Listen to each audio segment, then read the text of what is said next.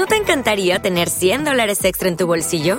Haz que un experto bilingüe de TurboTax declare tus impuestos para el 31 de marzo y obtén 100 dólares de vuelta al instante.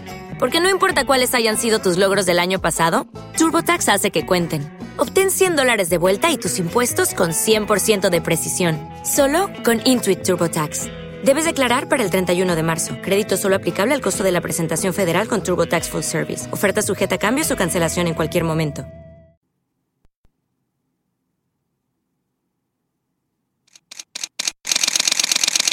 Bienvenidos a Bonita Radio.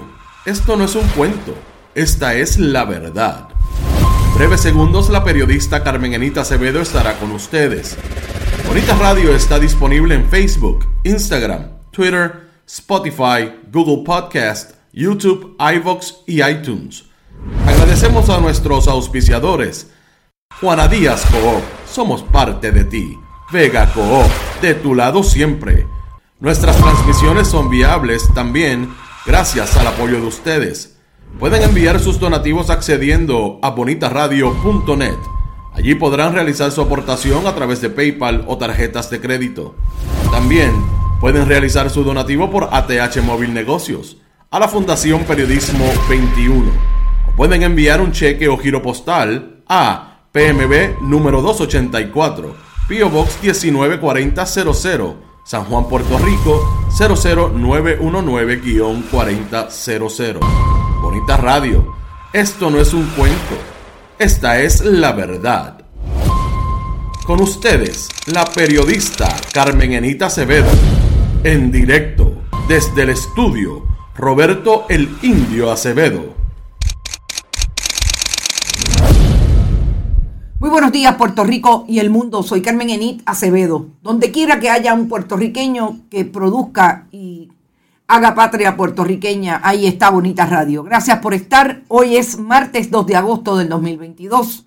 Un día difícil en términos de la información que vamos a traer, que nos retrotrae a hace 31 años, cuando el hijo de una reconocida profesora universitaria y también eh, el padre de este de ese joven de 16 años, Manuel Maldonado Irizarri, fuera asesinado por la policía de Puerto Rico, a quien le plantaron una eh, pistola, una, un arma de fuego para simular que había muerto después que tenía un arma para responder a las autoridades en medio de un escalamiento en Río Piedras.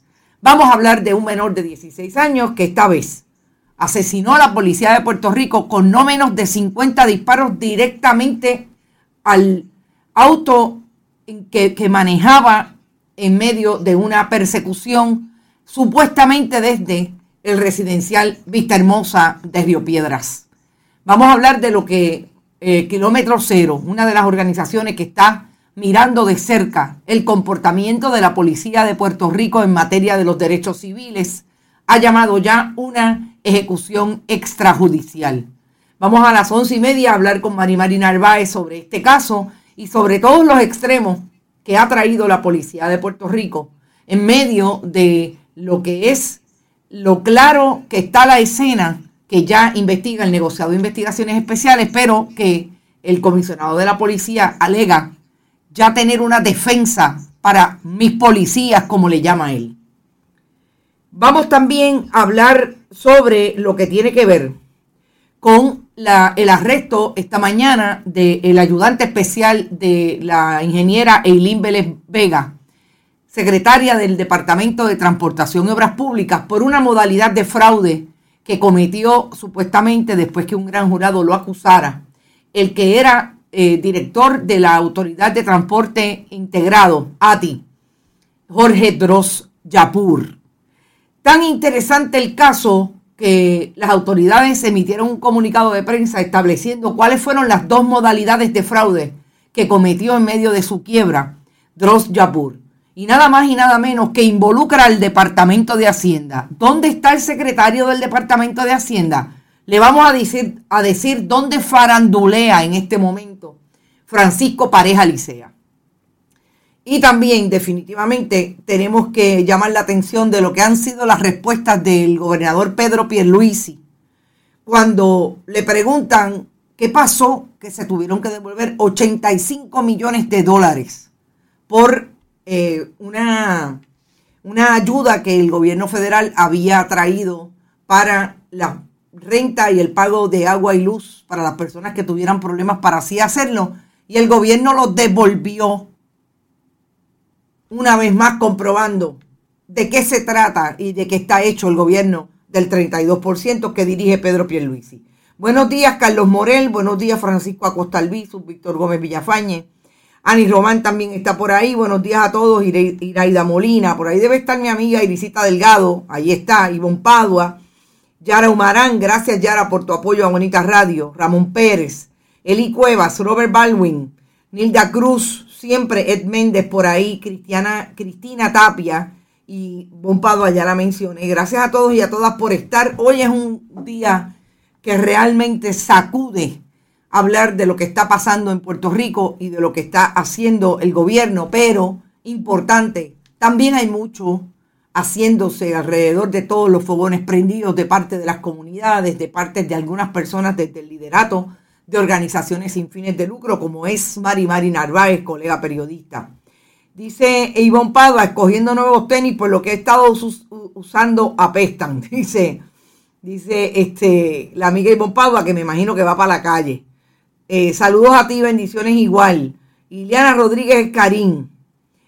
Eh, Lilian Ferrer, gracias a la diáspora de Chicago por también siempre estar. Ustedes saben que a mí, para mí es bien importante, bien importante, traer los contextos en que se están dando las diferentes noticias en Puerto Rico.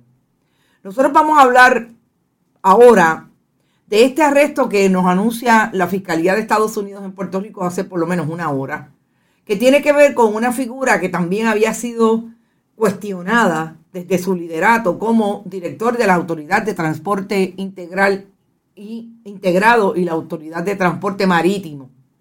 En una secretaría del Departamento de Transportación y Obras Públicas que cuestiona la capacidad y agilidad que tiene Eileen Vélez Vega para dirigir una agencia que no tiene solamente la función de velar por lo que se hace bien en las carreteras, en las, todos los sistemas de transportación e infraestructura de transportación en Puerto Rico, sino que tiene también eh, bajo su agencia cientos, si no miles de propiedades que ya vimos cómo las venden a precio de pescado a bombao. Y si no intervienen las comunidades, siguen vendiendo el patrimonio y los bienes de dominio público del país. Y ahí está Eileen Vélez Vega diciendo nada. Hay una persona en Twitter que cuando colocamos la información de que Jorge Dross fue acusado por, una, eh, por un gran jurado federal, dice, ya mismo Eileen Vélez Vega lo niega, sí, como a Judas, así es. Eileen Vélez Vega no ha dicho ni esta boca es mía con relación a lo que pasó en su agencia cuando solamente ella era designada a esa agencia en febrero del 2021 y finiquitaron una compra y crearon y agruparon una finca para que un inversionista político del Partido Nuevo Progresista pudiera desarrollar en el condado un edificio de 12 pisos de vida. ¿Te está gustando este episodio? Hazte fan desde el botón apoyar del podcast de Nivos. Elige tu aportación y podrás escuchar este y el resto de sus episodios extra. Además, ayudarás a su productor a seguir creando contenido con la misma pasión y dedicación.